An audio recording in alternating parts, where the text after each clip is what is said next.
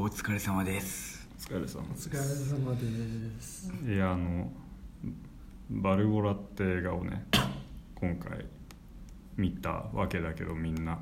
はい。三倉先生っていうのが主人公だったけど。ああいたねそんな人が。めちゃくちゃイケボだったじゃん。だあから俺らも今回はちょっとイケボを意識して 喋っていこうかなって思うんだけど。あそうだね。み三倉先生を演じてるのは誰だっけ？あれは草薙剛でしょ。いやキムタクじゃねキムタクじゃない。中井お前それ中井お前それ全然イケボじゃなくねい？やそれは。おじいちゃんじゃ難しいおじいねちゃんじゃないかイケボイケボむずくない？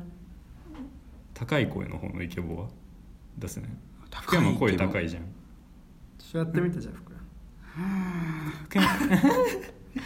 やイケボですかねこれは。高い声じゃんただ、うん。なんかしゃべるねしゃべる時にうん。しゃべる時にちょっとなんか息を含ませるとうん。なんかイケボっぽく聞こえるんじゃないみたいないうイメージがあそうって。そうだね確かに。あーあ喋る時にさみたいなことうん。しそうそうそうそうそう。うまいわ今。のう。まいね。ーバルボラ。おおバルボラ。バルボラ今回こんな感じでやらないですけど。きつすぎますね。消えすよ多分途中で、うん。みんな。はい。やる？行きましょう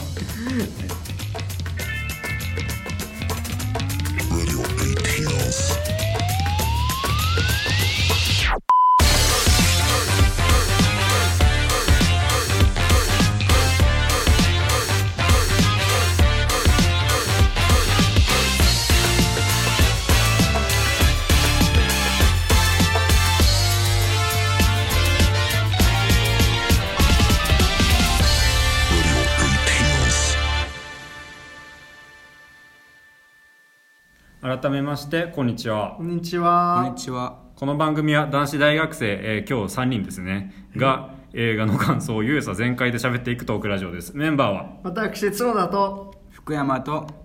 米山です。お願いします。あれ？今日山下くんは。山下が？ちょっと。あいつ生活がずさんなので 映画を見れなかったという。そうことですね。今回参加しないという。公開して1週間経ってない映画を見れない なんでなのか分かんないんですけど、まだ全然上映してる映画なんだけどな、まあということで今回ね。3人で。はい、やっていこうと思います。今回取り上げる作品何ですか？今回取り上げる作品が、えーさっきから何度も名前が出てるバルボラバルボラ。です。バルボラ、はい。まあ最初に雑感をネタバレなしでみんなで話して後半からネタバレありの感想を話します、はい。では作品を紹介してください。はい2020年日本ドイツイギリス合作映画。おい。スランプに陥った小説家の三倉陽介は新宿駅の片隅で酔っ払いの少女バルボラと出会う、うん。初めは彼女を疎ましがるうん。三倉だったが、彼女といるいると小説が書けるようになったことから次第にバルボラに惹かれていく。なるほど。おという映画なわけですね、はい。えーこれあれですよね、うん。手塚治虫の、えーカルト的な人気がある漫画の映画化ということで多分なんか90周年なのかな？うん。生誕。生誕90何周年。がのど出てきたうんえっとサムが？手塚治虫が。あ どれだと思ったの？誠かなと思った。自分でやるかって監督で、えーそう。で手塚誠っていうのが手塚治虫の息子さん、そうですね。そう。で、えー監督しているというはい。はい。映画なわけですけど、まあ話していきましょうか、はい。いろいろみんな意見があると思うんですが、はい。まず雑感を、はい。えーあいや角田から。角田。俺は珍しくですね手塚誠とか手塚治虫ではなく、はい。稲垣吾郎目当てで見にあ行ったんですけどっていうぐらい僕はちょっとあれがスマップが好きなんですけど。あでまあ映画、うん、前半までは面白かったです、あはいはいはいはい。うん。すごく面白かった、うん。ということはってことなんですけど まあ後でいろいろ話します、はい。原作はちなみに読んでないです。うん。はい。俺はえーっとね、まあ、原作読んでなくてしかも何も事前情報なかったから、うん。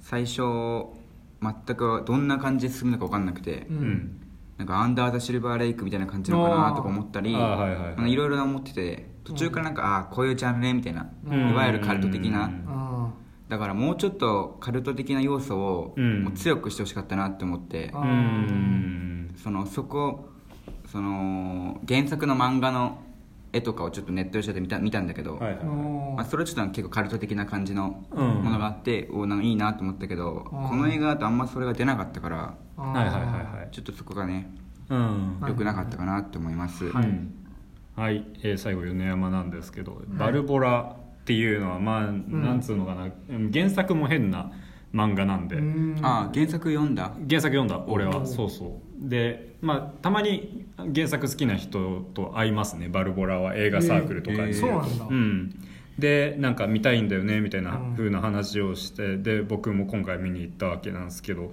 そうですね。まあなんていうのかな。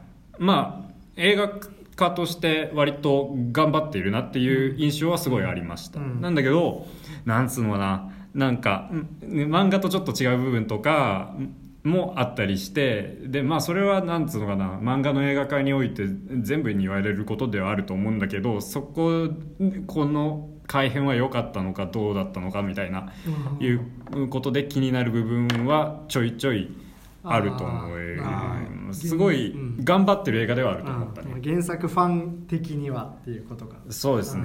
なんかちょっと気になる部分はなくはないはい。かなっていう。じゃあみんなはそこまで高評価ではないのかなじゃあ。そうだそうだね。ななんかなでも褒められる部分もあるしうん。どうだろうこれはっていう部分も同時にあるというか、うんだな。まあ難しいけどね、ううん。ん。なんか煮え切らない感じが今回ずっとあるかも。そしたらここからえーネタバレありの映画トークとなります、はい。なんではい。ネタバレを知りたくない方はぜひ本編を見てから聞いてください、はい。ということで。失礼はい。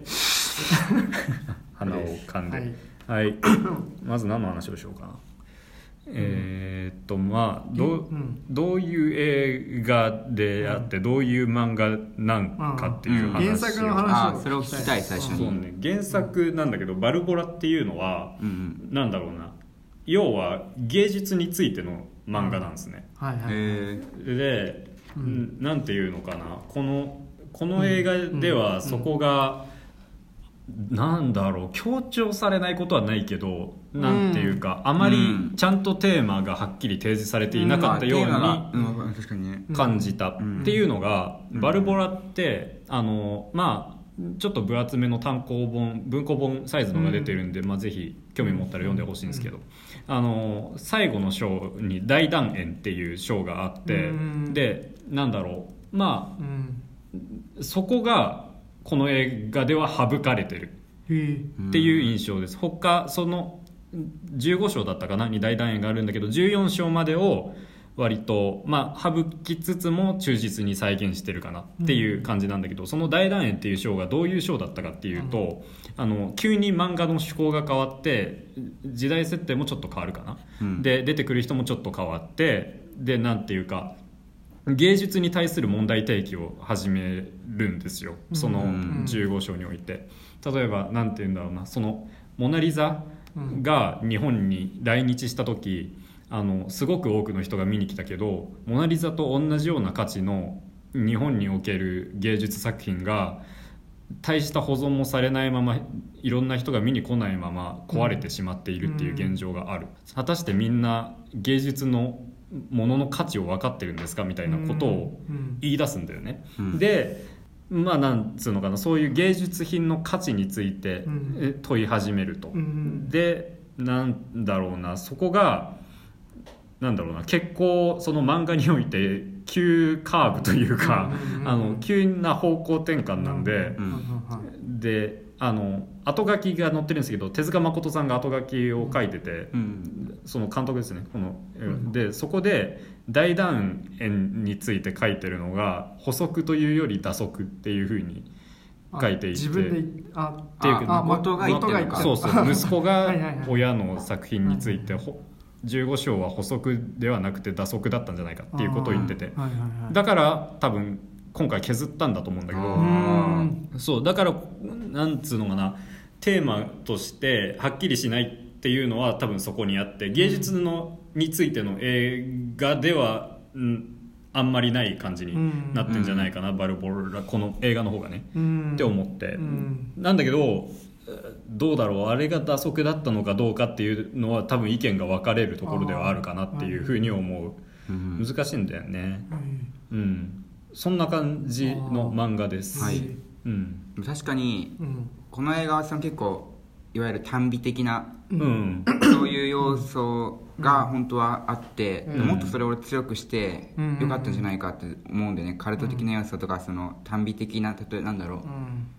その、うんこの映画の中でも出てきたけどその谷崎潤一郎うん。が出てきたじゃない、はいはい。谷崎のセリフが引用されるとか、うん。で谷崎潤一郎がいわゆるなんか短美主義のうん。有名なうん。日本の作家で、うん。ちょっとなんか道徳性がちょっとうん。反道徳的とも言えて、でそういう美しさとかを求める、うん。で愛とか美とかうん。で異常性癖とかもあんのよ、うん。うん。結構谷崎潤一郎のうん。本は、そう結構似てる似通ってるから、うん。まあ、もっとそこの点をなんか強調しなかったのかなみたいな。すごいそれが思ってる俺は。なるほど。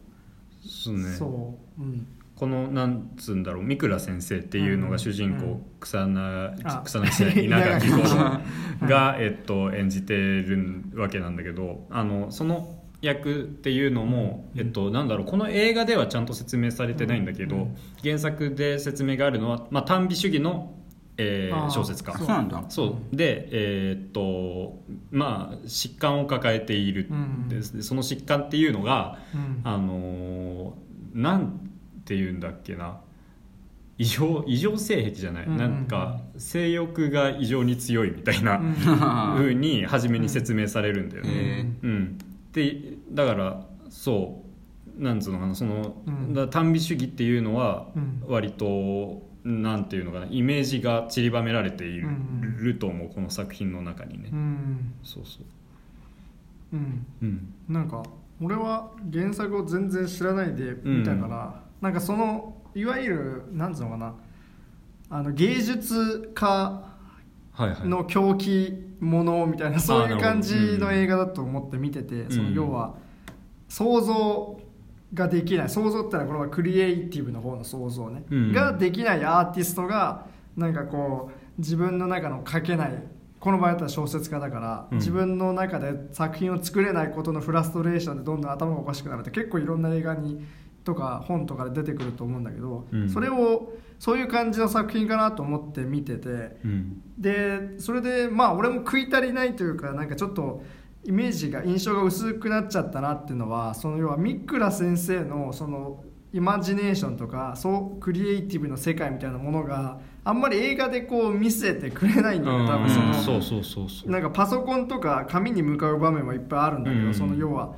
芸術家としてなんか彼が今その自分のさ、うん。なんかなんつうの才能を爆発させて書いてるうん。のか、もしくはもう行き詰まっててっていうのがなんかこうどうしてもうん。実感として出づらくて、掴みかねるとそいうそうそう、う。ん。なんかセリフだけとか役者のその表情だけって見せちゃううん。から、なんかちょっと実感がしづらいなとは思ってそうだな。ずっと。うん。うん。それは俺も賛成だな、うん。なんかバルボラっていうのは、うん。どういうストーリーかっていうとバルボラっていう女がミューズで、うんうんうんでバルボラがいる時だけ芸術家は輝けるっていううん描き方なんだと思うんだけど、このストーリーの。だけどこのバルボラと一緒にいる時に三倉先生がすごい、何その才能を爆発させていたりとかっていうことがあるかっていうと、映画を見ててもそれがあまりないように感じるというか、ううん。んうん。そう言葉でしか説明されないから。そうだね。うん。そうだから映画だけ見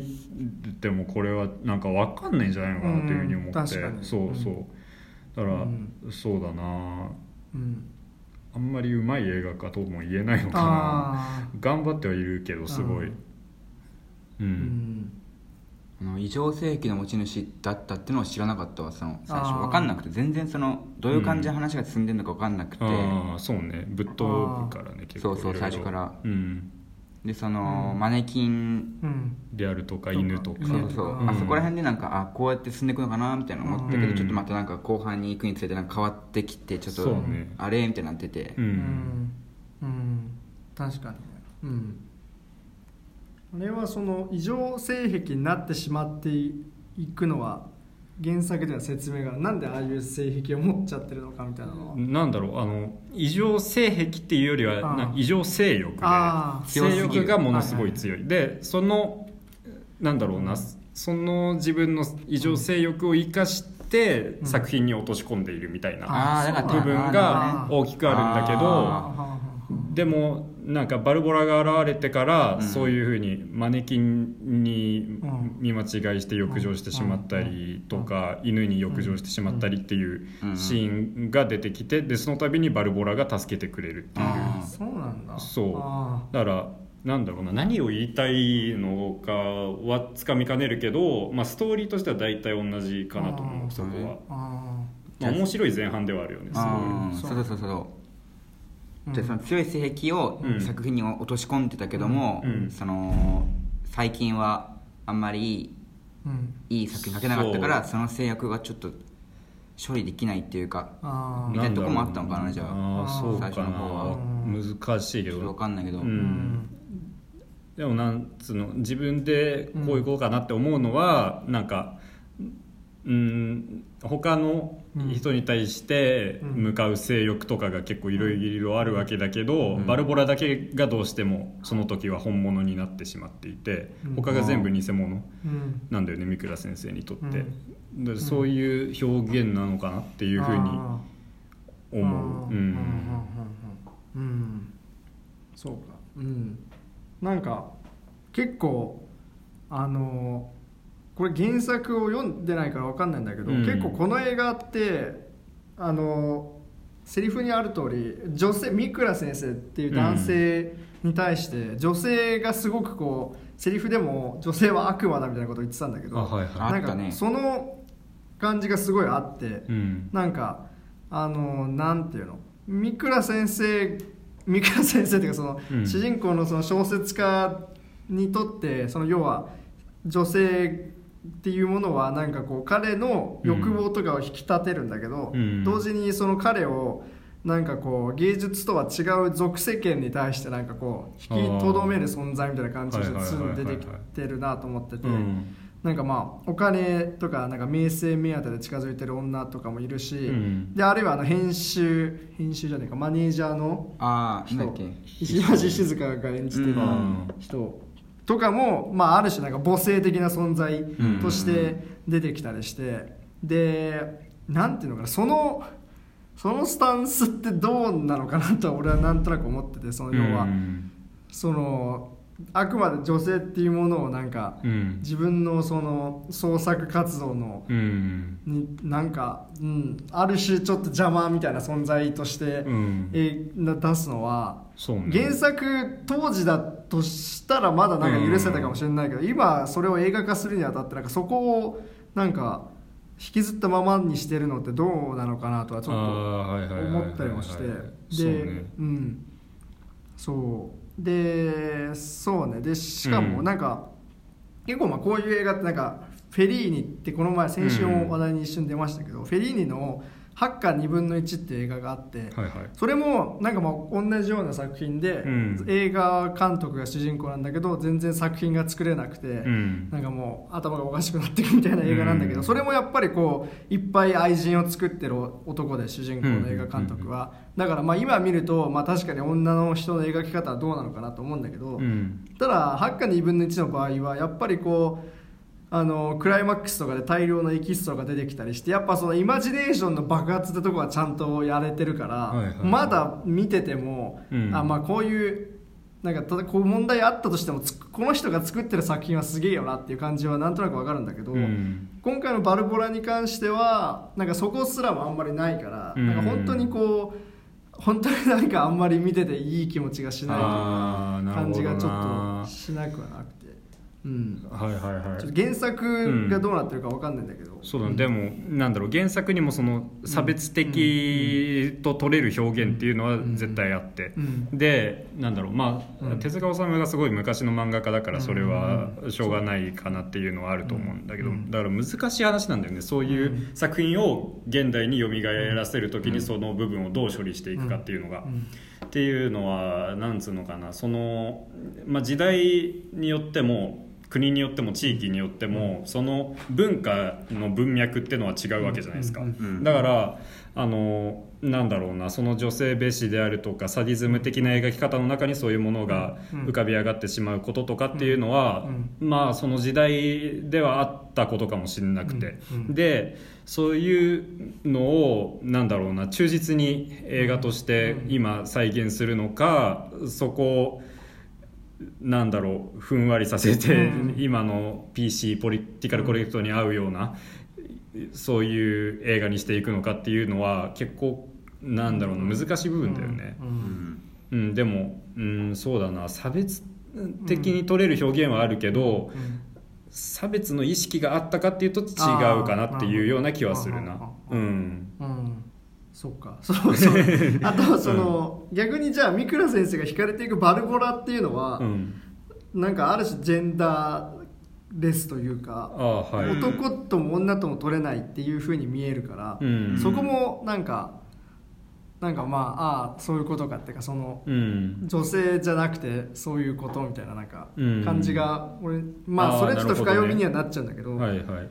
うんなんかそういうところもいろいろ考えちゃったりするとなんかそうね。いろいろうん。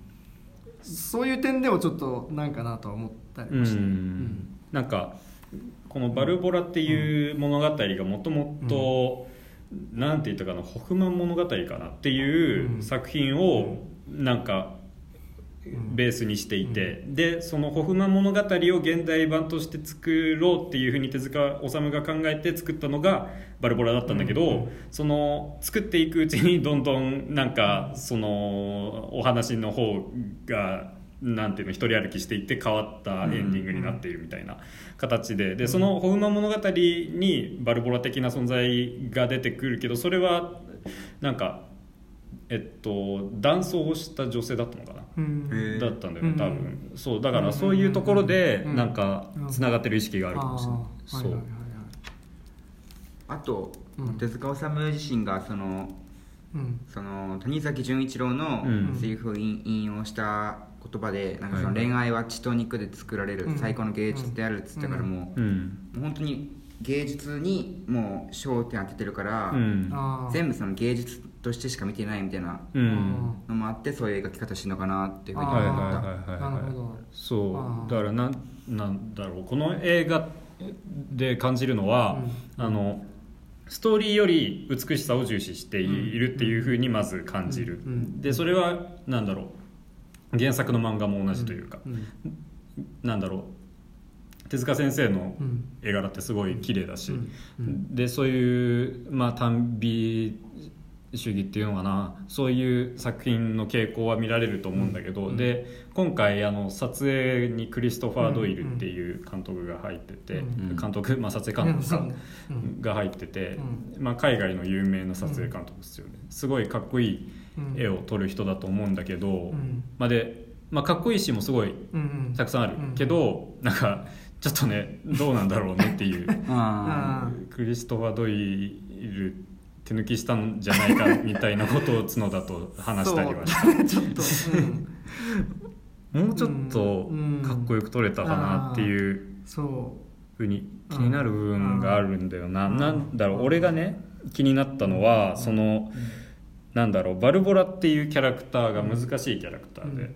あのなんだろうフラフラしたキャラクターじゃないですか、で風天っつうのかな、うん。であの酒飲んでで街中でフラフラして笑ってるみたいな表現が結構あると思うんだけどあくまで俺はそのその東京の街に溶け込んでいてほしくてそのバルボラっていうキャラクターは。初めに説明があるんだけどあの都会のね排泄物みたいな女だっていうふうに言われるんだけどバルボラが。だけどそのバルボラが街中を歩いてるシーンっていうのがスナップ的に何回か挿入されるけど、うんその時バルボラはすごく街から浮いた存在に見えるそうだねそうだ俺も思うわ。かに。そうそう。だからそういう描き方はあんましてほしくなかったあなっていうふうに思う。俺は。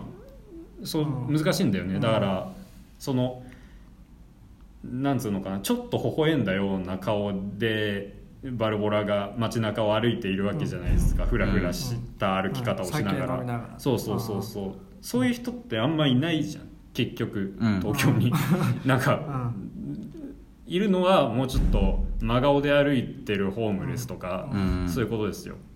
そうああいう存在なわけでしょバルボラって。あだから逆に言えばなんかホームレスっぽい人と隣で飲んでるシーンがあったけどうん。ああいうところの方こそーあ。ーリアリティを感じられたというかあそーうだからその演じるのが難しいキャラクターってのは分かるんだけどもっとなんだろうな自然体としてバルボラを描いてほしかったなっていう感覚があった。ああ、うん。なんか結構バルボラってそのチラシとかでもあるけどなんか幻だったのかみたいなことを言われてたりするじゃないですか、うんでなんかある種その何ミクラの幻想の中の存在とも取れるような描写も結構あって、なんか、うん。ミクラ先生というか誰とも喋ってないとかある。なんか編集長とかが来てあーはいはいはいはいはい。も来ると急にバルボラがいなくなっちゃったりして。そういうのでもそういうなんかファンタジックなよりはっていうことなのかな、その都会に溶け込むそうだな。ー。なんかうん、うん、そうだな。難しいところではあるんだけどねうん。本当に。だけど、うん難しいな。ファンタジーに寄せるべきかどうかっていうのはうんすごいん悩ましい部分だよね。そのファンタジーとして割り切って撮ってしまうのか、うん。ファンタジーなお話をリアルに見せるのかっていう部分でまああ意見が変わってくる部分ってあるよね。そうそうそうーそう。うんなるほど、うん。あーそれはそうだね。現映画だけ見てるとそういう見方はあんまできなかったから、うん。それはなるほどって感じだ。そう。あとまあ単純にそのさっき言ったその要は都会がその排泄物都会の生み出した排泄物みたいな感じでバルボラがナレーションであるからこそ、なんかこうなんていうのかな、ま、バルボラがさっきもまあ言ったと同じことかもしれないけど要はバルボラが生まれてきてもおかしくないような街に見た見えたかったね俺は東京。ああなるほどね。でもそこはちょっと食い足りないっていうかはいはいはいはい。なんかまあ普通のなんかまあ格好はいいはかっこいいんだけど普通の映画よりは、だしまあ編集とか音楽とかもいいんだけどなんかまあこう全体的になんか普通の交差点とか、うん。普通の街角に見えちゃう部分もあって、うん。あとなんかよくポスターとかに出てくるあのゴミ捨て場のはいはいはい。あそことかも、うん、なんか、うん。なんかなんていうか。作られたようなものを感じるそうそうそうそうそう。はい原作の時代のうん東京と今の東京違うから難しいよね多分。まあそれも違うね。現代に落とし込んだんだっていうふうに思った難ししいうん。ね。そうか、うん。そうかそうかそうね。そうね。だかあらそうね。あとクリストファー・ドイル、あうん。俺これってあんま知らないんだけどさ、うん。この人も確かに俺も見ててそこまでそこまですげえなんか印象的な演出はなかったなみたいなうん。思ってて、ううん。んで音楽とかでちょっとなんかいい感じしてるけどなんか俺的にはハマんなくて。わかる。なんかうん。ジャズがちょっとうるさく感じるというか。でな。んかわざとらしい感なんかやだな。そう。おしゃれにしてんなっていう。そう。あおたお酒もめっちゃ使っててお酒と音楽使ってちょっとなんかそういう風な雰囲気作ってんだろうけうん。どちょっとなんかカルト的なそういうのではないな。ちょっと違うなと思ってて。うん。そうなんだよな。もうちょっとあったと思うんだよなジャズ以外に。うん。そう。そうか。このクリスタファー・ドイルはどういう方面にやるのかっていうのはしっかり決まってなかったのかな。悩んでたかも悩んでたのかなもしかして。ないよまあ撮影監督でしかないから音楽についてはあれだけど。あそうなんだ。うん。違う人なのかな。うん。あーそうかそうだな。うん原そうだね。原作が70何年3年とかでしょ。だ多分その、なんていうの当時のでしかもバルボラが風天って言われてるから多分そのなんかフラフラしてそれる感じのね。こそその70年代のああいうなんつうの。風天っていう言葉がそう。風あった天のだからその高度経済成長が終わって、うん。日本は進んでる中ででもなんかその学生運動とか多分終わって数年ぐらいの年でしょ多分。うん73とか。だからその時代にそのなんかそのもう社会の中で取り残された存在みたいな感じとしては、うん。バルボラってすごい説得力があったと思うんだけど今はなんかこうねその、うん。今の現代の東京でそのなんか、うん。その超えげつなく汚い場所にいるえげつなく汚い少女みたいな、うん。そういう感じってなんか確かにちょっと説得力がないというかさ、うん。なんか、うん。あのなんか東京の広場みたいなところでなんか踊ってたりしたけどさあ,、れとかは別になんかもう全然なんかそういう感じじゃないじゃん、浮いてるもんね完全にバルボラそうなんがかミュージックビデオみたいな感じだったじゃんそうなんかなんならそうそう。そうだね。だからうん。だからなんかバルうん別になんか二階堂ふみが下手とかじゃないんだけどそうなんだよね。その なんつうのなんかき酔っ払いのその汚れた少女みたいな感じにはなんか見えないんだよね多う分ん。うん。そう、うんなんかその風天であるとかもそうだしあとアングラ的な要素がものすごい入ってくるわけじゃん。うんこの映画はうんその地下のうんライブ2のみたいなバーが出てきうんくるシーンとかあるんだけどあとは何？その裸の人たちばっかりの集会であるとかってあると思うんだけどなんかそれが全部なんだろうな真似事ぐらいにしか映らなかったような気がしていてうん。その、うん、そうなんだよな、うん。撮り方によっては例えばさ、うんそのうんホドロフスキーだとうんか、そうだね。うん。あとアイアイズワイドシャットそうそうそう。とかうんあとは「ザ・マスター」みたいあなシーンが撮れると思うんだけどそうなんかよりは B 級な映画になっちゃっているところがあると思ってて。うん、なんだろう。まあえそれってやっぱあれじゃないですか。アングラをやちゃんとやってないとちゃんと撮るの難しいと思うんだよねやっぱり、はいはい。その手塚誠さんって言うてもあのなんつうのお坊ちゃまではあると思うんだよね。言い方があれかもしれないけど。そう。だからそうアングラをうんこういうふうに撮るのは難しかったかもしれないなっていうふうに思っちゃう部分があった、うん。ううんん。そうか確かにそうね。うんその時代だって70年代80年代っつったらなんか本当にそういうのが盛んな多分うん。感じで結構そのうん。他にも漫画とかですごいいわゆるエログロっていうジャンルの漫画とかうんあるね。から読んだことあるんだけどうん。すごかったのよ。そういう感じのちょっと近い近いところがあって多分このバルボラは。だから今の東京で今の時代の中でなんかそれを入れるとなんかどうしても浮いちゃうんだろうねなんなのかかな。なんかちょっと小切れに見えてしまうというかね。うん。そう。そう。なんか逆にだからそのさっきのその女性の描写とかもそうだけどその現代でこれをやるとしたらどうするみたいな解釈があったら多分それはそれで面白かったんだけどなんかこの逆になんかなんだろうな分かんないけど、そううん面白くなるか分かんないけどそのネットとかもバンバン使ったりとかしてああなるほどね。そういう中でバルボラってどういどう今の現代に生きるとしたらどうなんだろうって感じで見る描くこともできたと思うんだけどなんかこうそこにもいかない感じがあるからうん。なんかちょっといびつな感じが常にしてて。そうなんだよね。なんか、ある意味忠実にやってるからそのななんだろう。だからこそ現代なのにネットも出てこないしね。とかそういう話になってくるわけなんだけど。うん。でそういう改変っていうのをなんだろう。ん。うだから改変してる部分がなんだろう。時代設定ぐらいしかないというか逆に言えば。で他なんかまあシーンちょこちょこ削るのはしょうがないと思うけど、うんなんかそのうん。言ってたじゃん初めに。前半は良かったけど後半にかけて、うんんであのなんつうのかな失速するというか。そうそうだね。面白くなくなっていくみたいなところがあるんだけど、そのなんだろうな思うのは原作と、まあ、対してストーリー展開変わらないけど原作だと最後の方はなんか逃走劇なんですね。でー。逃走劇があった上での雪山の小屋の中に遭難するっていうなんだれ込み方なんだけどそれを結構ぶっ飛ばした上でのうん。小屋に入っての遭難みたいな感じだからあのなんだろうな。で小屋から出れない理由とかももうちょっとねちゃんとあるんだけど原作ではなんかうん霧が深いしどこに行っても崖しかないっていうふうに、まあ、幻覚的に見えるというかそうそうそう。追い詰められてる感じだったの。そうそうそうそう。あんま追い詰められてる感なかったよね。そうなんだよねなんでそこまでしてなんか行くの？ってなんかバルボラが言ってたけど、うん。俺もそう思ったし。う んそうなんだよ。だね。だからもっとあのシーンで激しい狂気とかが見せられたんじゃないのかなと思っててそのなんだろうバルボラが死んだ後に士官とかもあるけどなんかそれも真似事に見えるといううかん。そう。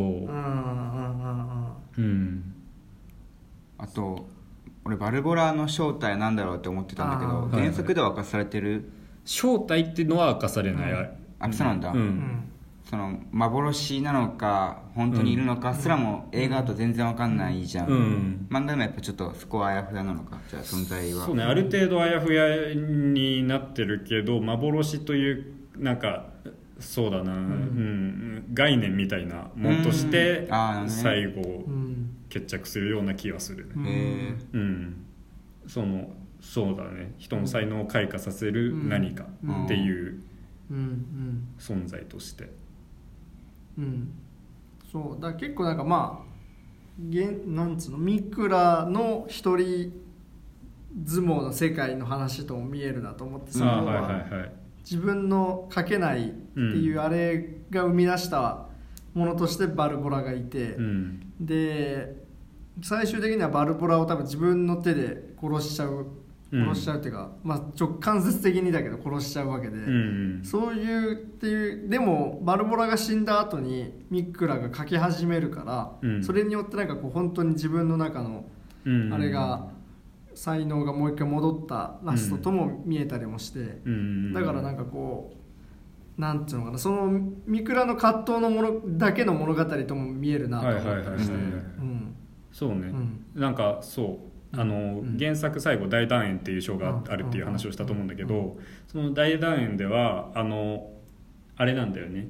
三倉の小説はこういうふうに始まっているっていうふうに、まあメタ的ではあるんだけど、そこからあの冒頭第1章の始まりのページをもう5ページ6ページぐらい普通に続けて載せてんだよね。そうなんだ。うんそうそう。であれなんかループしてんなってなるんだけどでそこら辺で適当に区切って、まあ、こういうふうな話になっていまして、で三倉先生のこの小説遺作となった小説は結構話題を呼びました。結構いろいろ売れたりしましたっていうふうになるんだけど、まあ、三倉先生はそれでもう死んでしまっていて。うん、であとそうなんだよね。そこであの途中バルボラのお母さんでムネ・モシュネっていう人が出てきたと思うんだけどうんあのあの人が最後出てきて最後こいつはんバルボラのことは許さないけど最後こいつは意地を見せたからそこはうん。まあ評価してやってもいいなっつってうん。へでー。なんか死んある意味そこで一回死んだ三倉先生を蘇らせるんだけどうん。一切の記憶をなくすのね。うん。うん。うん、だから三倉先生は生きつ生き続けるけど何もそのなんだろうな社会に触れない存在として、うん。その「バルボラ」という作品にも一切関わっていない存在として生きていって、うんバルボラという作品だけが残るっていうようなラストなんだよね、うん。そうそうそう。だからそれもある意味作品の価値を問うみたいな部分があると思うんだけど、うん。うん、だからうん。そこではそこでもそうあのバルボラっていう存在は本当にいたのかうん。三倉先生の幻覚だったのかみたいなところはちょっとなんか議論はされましたみたいなふうに説明が入ったりする。うん。うん三倉先生はなかなかやばい人だったよね。うん。うん。稲垣吾郎だから俺最初稲垣吾郎の演技がはまんなくてなんかなんかちょっとセリフ例えばなんか「黙れ」とか言うじゃん、うん。とかなんかなんか俺的にはすごいはまんなくてみんなどう思った？そうだな。なんか結構なんか合ってたと思う。あマジか。俺ちょっとこの三倉先生のキャラっていうのがさ、なかなかいないじゃん、うん。すっげえ現実世界には。そうそう、うん。それを改めて現実世界に描くとしたらすごい不自然に映っちゃうのかなって思ったんだけど、あそれはなんかあれだな。俺は邦画自体に思うことではある。あー。オーバーアクトであるとか。あーそうなんだ。そうそうそうそうそう。俺稲垣吾郎の今回はすごくちょっとなんか最初すごいハマんなくてなんか途中はハマった。だんだん慣れてきたって感じどっちかっていうと俺もそれはあるわ。でもうん。大体の映画俺そうだわ。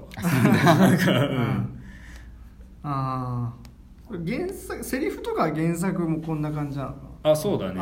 遠用とかもうん。そのまま入ってるしあ結構うん忠実に再現してるかなっていうふうに思う。な、うん、なんか、うん、なんかその不自然とかなんか不自然にキザなセリフみたいなものは逆になんつうの？こんぐらいなんか、その浮世離れした感じがある俳優がやった方が良かったかなって思ったうん、なんか、そうね。もっと普通の人がやったらもっとひどいことになってたかもしれないあーなるほど。確かに。ああ確かに。うん。そうね。だからうん。なんつうんだろう。そのそう。うん。美倉先生は割とその街から浮いた存在であってもいいなっていうふうに思ったんだよね。あそう。バルボラはもうちょっとあれだけどっていう、うんうん。そうそう。うん。確かにねキムタクじゃないしなこれは。あーそうキムタクじゃないしな。香取慎吾でもない。そうだスマップでキャスティングするならだけど。そう確かに。草彅でもないし。でもよね本当になんか。うんいないねこれを確かに。ねやれるとしたら、うん。他には。稲垣吾郎だなっていうふうに思うよね。確かにな、うん。なるほどなるほど。うん。そうね、うんあと四谷四谷って言ったじゃん。あいた。四谷の四ライバル。そうあーもうちょっとなんかハイライトされてもよかったんじゃないかって思って、うん。結構そななんだのったのって感じ序盤すごいそうさ、ね。う ん目があったりして結構すごい、なんだこいつはみたいな。そうそうなったんだけど、うん。最後までなんかうん影薄いままで終わっちゃって、うん。何だったんだろうってすごいモヤモヤしてるうん。わかる。すごくそれが。あれは原作は？原作にも四谷はいるんだけど、ん。原作でもあんな感じ。あそうなんだ。じゃあもう仕方ないんだ。なんかなんかいるけど、うん。いやでもそうだな。うん原作であんなに四谷が強調されてたかっていうとそうでもない気はする。そうだから変に強調した部分があるよな、うん。四谷のうん。初登場のシーンで結構なんか重要人物感があったもんね、うん、うん、確かにそうね。うん。そう。結構その周りの人物なんか逆になんかもう振り切っちゃってなんか、うん、どうなんだ分かんないけどもうバルボラとミクラだけの話でどんどん言ってほしかったかなとも思ったりしてなのでなんか他のその正解がどうのこうのみたいなうん。話がたびたび出てくるのが、まあ、ちょっとノイ、うんうん。分かるけど、うん、なんかなって感じをちょっとしたりもしてなんか他のそのだからみ四谷に限らずなんか周りの描写がちょっとちぐはぐな感じはすごいはいはいはいはいはい。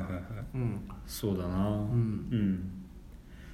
うんそうだね。うん、でも、ん。なんだろうなそのこの「バルボラ」っていう映画を評価できるところがうんうん。あるとしたら例えば、なんだろうなその邦画である意味、ほとんどやってこなかったようなことを結構やっていると思ってて、うんそのなんだろうこんなにうん。脱いでくれる女優うん。今いないし、うんそう。すごいよねあれ、うん。はいはいあれは素晴らしいね。うん。でそうなんだろうここまでうん。アングラな世界観の映画っていうのもほとんど撮られないし、ううんそうだね。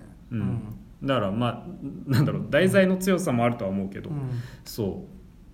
そうだな、そうだね。確かになんかまあうん。がんなんかすごいとこに行ってるとこはいっぱいあったそう。うん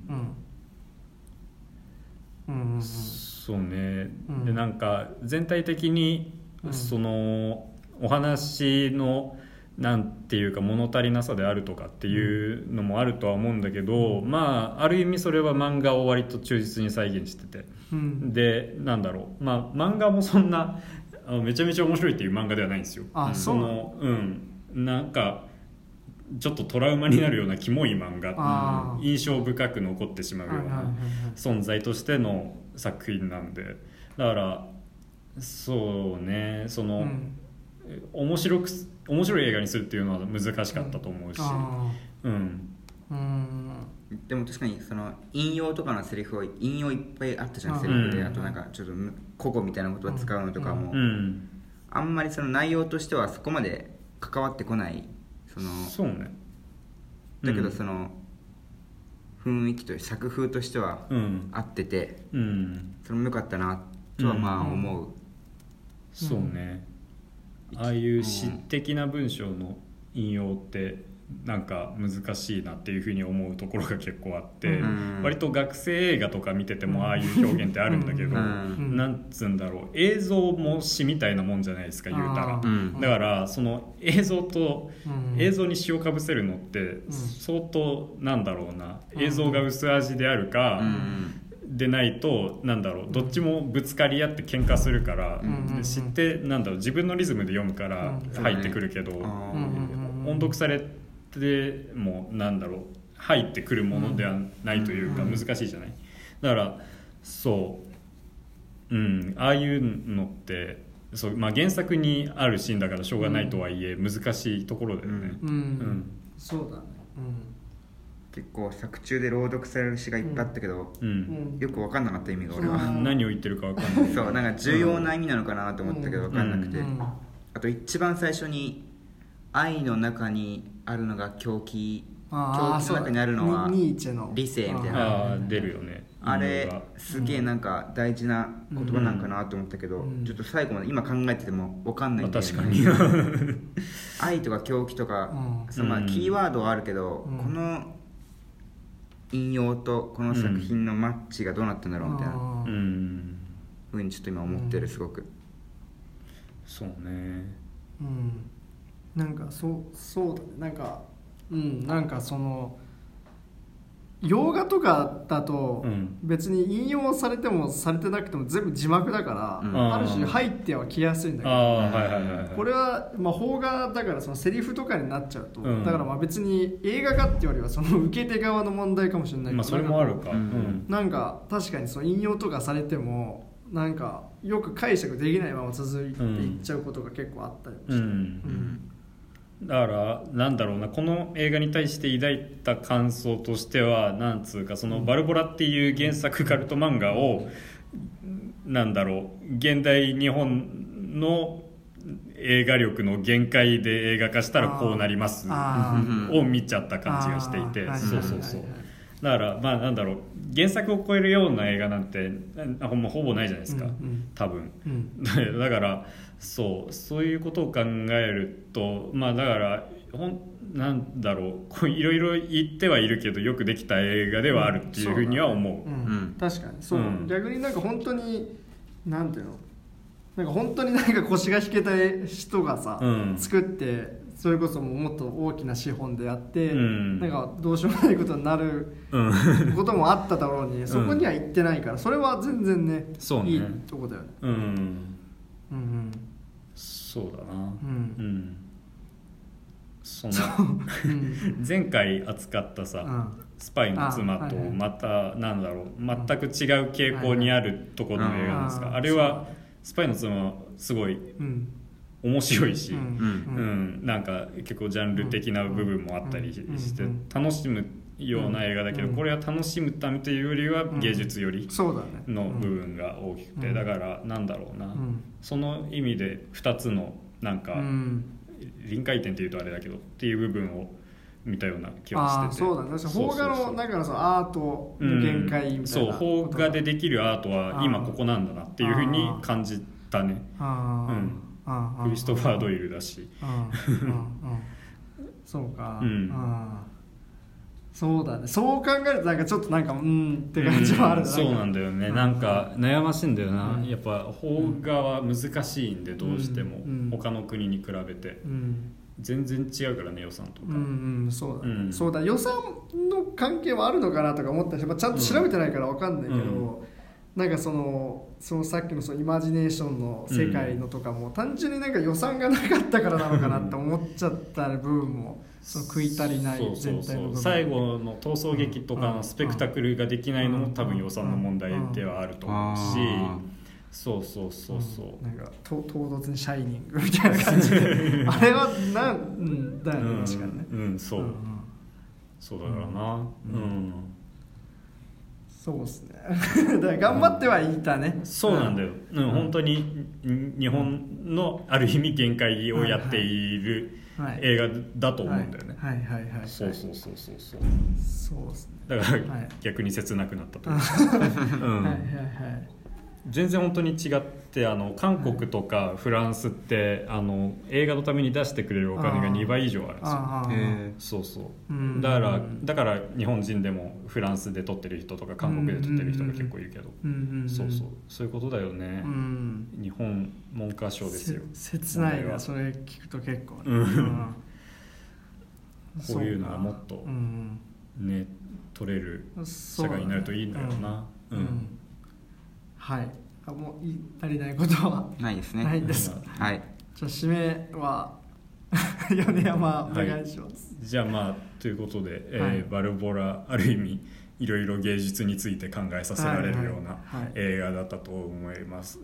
いい作品だと思います。はい、おすすめです、はいではということで。はい、はい、はい。じゃあねそれではエンディング入ります。違います。えっとルーレットです、あはい、それではじゃあ次扱う作品を決めるルーレットを回していく時間です、えーはいメンバー推薦作品が4本、まあ、山下いないけど山下の分もあって4本、うん。で話題作が1本合計5つの中から決めていきます。で、はい。私角田が入れるのがえーっとね「アスっていう もう公開は去ア年ス完璧去年の映画なんですけど新作じゃないんそうですね、うん。ネットフリネットフリックスじゃないか。アマプラとかで見れる今あるんだよね。映画うん。で、まあ、ホラー寄りうん。なんだけど、まあ、あのパラサイトとかジョーカーとかと比較して見てみたいなと思って入れました、はい。はい。2枠福山が？はい。えー、っとクリスクリント・イーストウッドのリチャード・ジュエルです。これは今年の1月に公開されてて、はい。まあ、ネットフリックスで見れるってことで、はいはいはいはい。はいこれはドキュん？もう実話を実話ものだね。実話ものなんだね、うん。ストウッドの、うん。はい、最近の傾向ですね。はい、そんな感じでリはい。チャード・ジュエルをします、はい。で3枠が、えっと、山下代弁します。えーっと「燃ゆる女の肖像」ですね、はい。うん。これちょっと前から、まあ、去年の映画なのかな？がやっと今日本に来たんですけどそう俺はずっと見たかったこ俺もれ。結構。そう、えーあのあれかな？同性愛の話だったと思います、でそう、うんうん。まあ見たいよみんなって感じですよ。まあ、はい。これは、まあ、ある意味話題作っちゃ題作ですはいはいはい、はい、で4枠米山なんですけど、えーこれ言うの何回目かな？ミッドナイトスワンそうだね。ずっと入れてるけど ずっと当たんないからね。そう。だからもうこれが多分ラストチャンスだなと思ってやってます、うんもうそろそろあの公開終わっちゃうんで、はいはいはい。はいこれがラストチャンス、はい。で、えー話題作枠。5枠で、マンク。マンク フィンチャー。フィンチャーのフィンチャーやっぱ見とかないと。うん、何年ぶりよって話ですね、はい。はい。はい。というわけでということでこの5枠で。5枠でルーレットを回します、はい。ルーレットスタート。どうなるかルーレッなトどうだろうね。でもねやっぱねもう新作が限られてくるから結構配信とかの作品も入れざるを得ないそうなんだよね。ことになってるんですよね今。年末ですし。どうですか？え？はい、はい。3枠燃える女よし。やったね。よかった。まあよかった。あ俺も。いやでも劇場で見れるやつが当たってよかったね。そうだね。ね。うん。ドキドキしたな。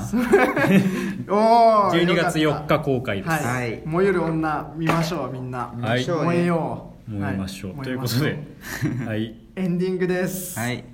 じゃあね今度こそそれではエンディングに入ります、はい。はい。この番組ではリスナーの皆さんからのお便りを募集しております、はい映画の感想や番組を聞いて思ったことなど、うん。なんか批判でも批判っていうかそのこうした方がいいですみたいな。フィードバックが欲しい。お 前の手塚治虫感は間違ってる。そう。本当に何でもいいので送ってください、うんえーメールアドレスは、うん。ラジオ 18s.film.gmail.com となっております、はい。18は数字です。